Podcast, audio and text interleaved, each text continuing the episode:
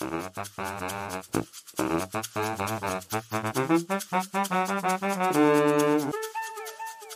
Herr Professor Klemann, heute haben wir uns mal hier in unserem Podcast akademischen Beistand mit Ihnen geholt.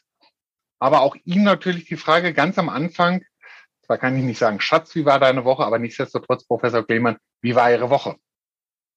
Ja, danke, Herr Sundermann. Ähm, ich lag erkältet auf der Nase und freue mich jetzt quasi, mein, eine meiner ersten Amtshandlungen ist jetzt mit Ihnen dieses Podcast aufzunehmen. Also ich freue mich drauf. Super, super. Jetzt wird sich ja der ein oder andere vielleicht fragen, Professor Klemann, akademischer Beistand, woher kommt er denn? Vielleicht können Sie kurz noch zwei, drei Takte einfach zu sich sagen. Klar, gerne. Ähm, ja, Professor Florian Klemann ist mein Name, ähm, aber gerne ohne den Professor. Ich bin äh, an der Hochschule München für das Fachgebiet Supply Chain Management berufen und koordiniere dort auch einen Master Digital Procurement and Supply Management und äh, hoffe, dass ich deswegen die, für das heutige Podcast-Thema auch an der Quelle sitze. Genau, weil als Podcast-Thema für heute haben wir uns ja das Thema War for Talents gesetzt. Und, als wir uns ja vorher kurz schon und kurz mal abgestimmt haben, hatte ich ja gesagt, es geht hier nicht um War of Talents, also es sollen sich hier nicht die Talente bekriegen, sondern es geht um das Thema War for Talents, altdeutsch ausgedrückt, Fachkräftemangel im Einkauf. Ja, so, wo wir ganz einfach auch mit zu tun haben. Und die Frage dahingehend an Sie vielleicht, wie kann man denn Studenten heutzutage für Einkauf begeistern und nicht, dass sie abdriften in den Marketing oder in Finanzen. Was würden Sie da sagen? Ja, also erstmal glaube ich, dass äh, wir da alle im Einkauf, die wir da arbeiten, ob jetzt akademisch, in der Praxis, in der Beratung, dass es uns zur Aufgabe steht, den Einkauf als attraktives Tätigkeitsgebiet auch zu vermarkten, auch wenn uns das vielleicht erstmal komisch vorkommen will, aber zu sagen, also die, die, die, ihr habt da auch zu Umfragen gemacht, ne? Studierende erwarten oder oft, wenn sie in, früh im BWL-Studium sind, erwarten die vom Einkauf eigentlich nichts und sagen also irgendwas mit Bestellungen schreiben. Äh, solange der Einkauf so ein Image hat, glaube ich, brauchen wir uns dann zumindest leider im Vergleich nicht wundern, dass wir gegenüber anderen Disziplinen, Marketing, Personal irgendwie ja nicht so positiv dastehen. Ja, und, und durchaus, was dann eben auch in der Folge für Unternehmen dazu führt, dass sie im Einkauf selber immer mal wieder eben für Stellenbesetzungen länger brauchen, nicht die richtigen Leute finden und äh, dem entgegenzuwirken, das müssen wir alle gemeinsam. Also Einkauf als Tätigkeitsgebiet spannend machen. Wir jetzt auf der akademischen Seite versuchen es eben, oder ich speziell jetzt mit diesem Masterstudiengang versuche das Ganze eben auch so ein bisschen humorig mit, mit Storytelling aufzubauen, zu zeigen, wie abwechslungsreich, vielfältig der Einkauf sein kann und das ist der eine Part. Und das andere ist natürlich, wir sprechen da ja immer von wahlweise Generation Y oder Z oder äh, Millennials oder wie auch immer. Die erwarten einfach andere Dinge von der Tätigkeit und das muss lebendig sein. Das muss aber auch, was so das Fähigkeitsprofil angeht, ja, klar gemacht werden, dass wir im Einkauf zukünftig Leute brauchen, die eben auch mal eine Strategie entwickeln können, die eigenständig eine Lieferantenrecherche durchführen können und wie abwechslungsreich und spannend es ist und alles andere als schnöde Bestellungen zu schreiben. Ich glaube, das ist ganz wichtig, dass man die Botschaft dann auf möglichst breiter Basis dann auch äh, bei potenziellen Arbeitskräften platziert. Ja, das glaube ich auch. Und, und ähm, so der ein oder andere, der kommt ja manchmal auch bei so ein Trainee-Programm in ein Unternehmen rein und da lernt er natürlich dann auch verschiedene Bereiche kennen und denke ich, wenn er in Einkauf reinkommt, dann muss der da was Spannendes machen. Und Sie hatten vorhin so, so zwei Sachen schon angesprochen gehabt, dann gib ihm doch da ganz einfach mal das Feld, dass er bestimmte Lieferantenrecherche für eine neue Warengruppe macht, wo bisher keiner Bescheid weiß. Oder gib ihm die Gelegenheit für eine Warengruppe, die vielleicht jetzt nicht in der allerersten Reihe steht, äh, die Gelegenheit, ganz einfach das auszuarbeiten. Weil ich glaube, wenn man den Leuten, die ja top ausgebildet sind, ganz einfach Eigenverantwortung gibt und die zum Schluss auch erkennen, sie können da mal etwas bewegen und erreichen, meinetwegen, dass ein neuer Lieferant qualifiziert wird oder dass die Strategie, die dort ausgearbeitet worden ist, von denen etwas bewirkt, dann werden die zum Schluss auch sagen, hey, ich war beim Marketing gewesen, ist ja ganz nett, aber was wirklich rockt und was Spaß macht und wo ich auch Verantwortung übernommen habe, das war im Einkauf. Ja. Mhm. Jetzt hatten Sie gerade schon angesprochen gehabt, Generation XYZ, Millennials und Co.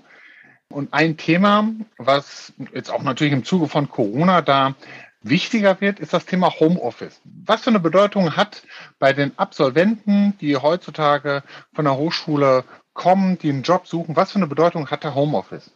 Also ich kann es natürlich jetzt primär aus meinem Hochschulbetrieb sagen. Ich bin da ganz erstaunt, finde es auch super, wenn ich dann sehe, wir haben jetzt eben für diesen Masterstudiengang rekrutieren wir bundesweit äh, Studierende und die behalten dann oft einfach ihr, den Job aus ihrer Heimat. Ne? Also ich habe eine Absolventin oder Studentin, die ist aus Karlsruhe, die arbeitet aber bei der vorigen Firma weiter, weil das heutzutage einfach geht. Was ich allerdings tatsächlich so ein bisschen kritisch sehe, ist zu sagen, wir machen nur noch Homeoffice, weil ich glaube, dass dann der, der soziale Kleber, der im Unternehmen äh, oder der Unternehmen zusammenhält als Gesamtsystem, dass der so ein bisschen flöten geht, ja, dass die Identifikation unterschätzt wird, dass es auch Kollegen zu treffen, Kollegen mal die Hand zu schütteln, mit Kollegen mal in der Kantine zu sitzen, dass man das auch sozusagen nicht unterschätzen darf, wie wichtig das ist. Das ist das eine.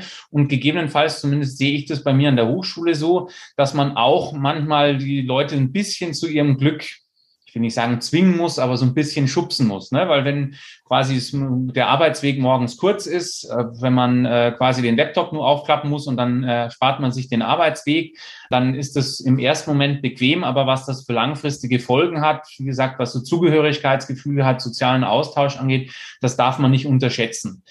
Ähm, also ich bin kein Freund von 100 Prozent Homeoffice, sei es jetzt in der beruflichen Tätigkeit oder auch im, im Studienumfeld.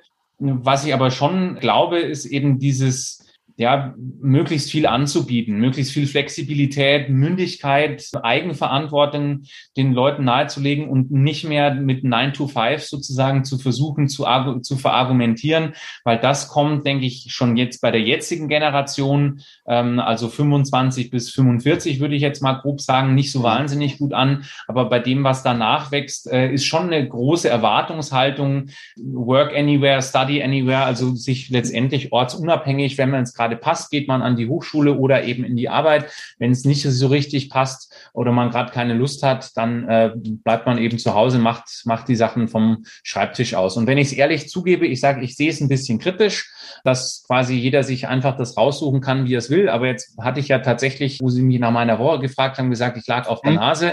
Und dann äh, kann ich aber, ohne jemanden äh, quasi buchstäblich zu nahe zu treten, relativ schnell auf Online-Vorlesungen umstellen und es funktioniert trotzdem. Und das ist ja schon grundsätzlich was Gutes. Und ich glaube, das ist auch was, was von den ja, Talents der Zukunft sozusagen dann auch geschätzt wird. Hm. Ja, ja. Also ich glaube auch, auch wieder in diesem, in diesem Sinne Eigenverantwortung, ähm, dass man den Leuten die, die Freiheit geben sollte. Ja, ich habe das zum Beispiel bei mir im eigenen Unternehmen auch, dass ich dann recht liberale Urlaubsregelung machen kann. Jeder darf so viel Urlaub machen, wie er will. Und ich glaube, wenn man das auch zum Schluss sage ich mal, in die, die Anzeigen schreibt nach dem Motto, wir haben hier eine recht liberale äh, Homeoffice-Regelung, das hilft zum Schluss auch die Leute dann für das Unternehmen zu begeistern. Was natürlich wichtig ist als, als Arbeitgeber, ist, man muss natürlich schon dafür Sorge tragen, dass sich dann die neuen jungen Talente mit dem Unternehmen identifizieren. Und das kann nur durch Zusammenkommen mit anderen Kollegen funktionieren. Und da sage ich immer, baut eine Regel-Meeting-Kultur auf, ja, wo, wo nicht nur über Teams zusammengekommen sind, dann auch wo physisch zusammenkommt und baut ganz einfach Paten auf, weil du lernst nicht nur dadurch, dass du irgendwelche Online-Kurse durchklickst, die dir vom Unternehmen angeboten werden, sondern du musst einen Kollegen haben, den du auch mal zu bestimmten Sachen was fragen kannst. Und das funktioniert manchmal einfacher und besser, wenn man mit dem einem gemeinsamen Raum ist. Das muss nicht die ganze Zeit 35 Stunden die Woche sein, sondern man muss sich da ganz einfach einen festen Rhythmus aufbauen. Ja. Wenn wir jetzt ja, wir haben ja gesagt, wir haben ja mit vielen Studenten zu tun, wie, wie viel sind das im Bereich Einkauf bei Ihnen? Also wir haben eben den Master, das sind so ungefähr äh, 20 bis 25 pro Jahr und mhm. äh, in den äh, quasi in den grundständigen Studium Bachelor sind wir dann so in den äh, Supply Chain und einkaufsorientierten Vertiefungen pro Semester ungefähr 50. Okay. Wenn ich zum Schluss sage, wow, das sind ja quasi schon sehr gute in Richtung Einkauf ausgebildete Leute, wie, wie kann ich zum Schluss mit Ihnen in Verbindung treten? Wie kann ich schauen, dass ich mir diese Talente sichere, bevor es mein Wettbewerber oder ein anderes Unternehmen tut? Also wenn der kurze Werbeblock erlaubt ist, dann googeln ja. Sie einfach nach Master Digital Procurement and Supply Management an der Hochschule München oder Sie schreiben mir eine E-Mail florian.klemann.hm.edu und da gibt es dann eigentlich ja, so, sag ich mal, relativ klassische Möglichkeiten mit uns zusammenzuarbeiten. Aber ich schlage da auch äh, vor, nicht nur auf uns zuzugehen, sondern es gibt natürlich auch äh, engagierte Kollegen äh, an anderen Hochschulen, je nachdem auch bundesweit natürlich. Aber was sind so die Dinge, die wir gerne mit, mit Unternehmenspartnern machen? Das fängt, sage ich mal, relativ naheliegend an, dass wir quasi auch da den Schritt näher vielleicht an die Studierenden ranrücken wollen, äh, als jetzt äh, vielleicht Marketing oder Personal oder Finanzen. Das heißt, wir äh, streuen auch bewusst Stellenanzeigen, die wir von äh, Unternehmenspartnern bekommen, sei es jetzt für eine Abschlussarbeit, für ein Praktikum, für einen Werkstudentenjob oder natürlich sehr gern dann auch für das Absolventenlevel streuen wir entsprechend äh, die Stellenanzeigen auf unseren äh, Infokanälen. Das heißt, wir sind da vielleicht eben den Schritt näher an den äh, Studierenden dran, die eben gerade gerade unter Corona oft gelitten haben bei der Suche nach Praktika. Das ist, sage ich mal, eine relativ gängige Form. Und das kann man dann eben kombinieren mit zum Beispiel mal einem Gastvortrag zu einem Thema, wo man sein Unternehmen vorstellt und uns erzählt, was dazu auch für Einkaufsherausforderungen bestehen. Das kann dann äh, weitergehen, dass man mal eine, eine ganze Vorlesung betreut, wo man dann also vom Unternehmen aus eine praktische Fall, äh, Fallstellung quasi mitnimmt und das dann von, sagen wir mal, Dreier-, Vierer-, Fünfer-Gruppen von Studierenden bearbeiten lässt, bis hin zu semesterübergreifenden Seminaren oder semesterumfassenden Seminaren. Da habe ich jetzt letztes äh, Semester Sommer mit zwei Firmen hier aus dem Münchner Umfeld ist aber nicht darauf festgelegt. Auch da ja Vorteil äh, Digitalisierung und Homeoffice. Habe mit denen gemeinsam quasi am realen Case eine Warengruppenstrategie entwickeln lassen. Ja, und äh, das äh, ist auch ne, richtig gut angekommen, haben wir in Kombination mit Lehrinhalten, die wir eben so schon vermittelt haben und dann aber wirklich mit realen Daten, mit äh, realen Marktbetrachtungen zu dieser Strategie zu kommen, die dann auch zu präsentieren und äh, hoffentlich natürlich in die Umsetzung zu bringen.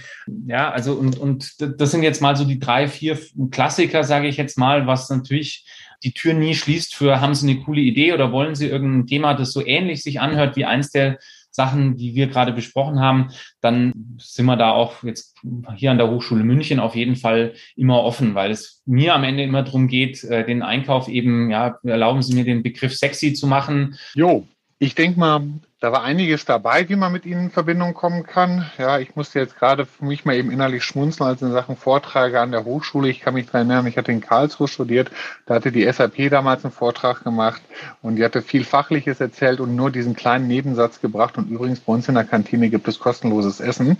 Das hat uns damals in den 90er Jahren natürlich total gerockt und einige Kollegen sind dann zur SAP gegangen. Das ist es heutzutage nicht mehr. Äh, da muss schon ein bisschen was anderes kommen. Ich, ich empfehle den Leuten immer im Einkauf, auf, äh, die sagen, wir wollen junge Studenten haben, dann sagt, dann überleg dir ein spannendes Thema.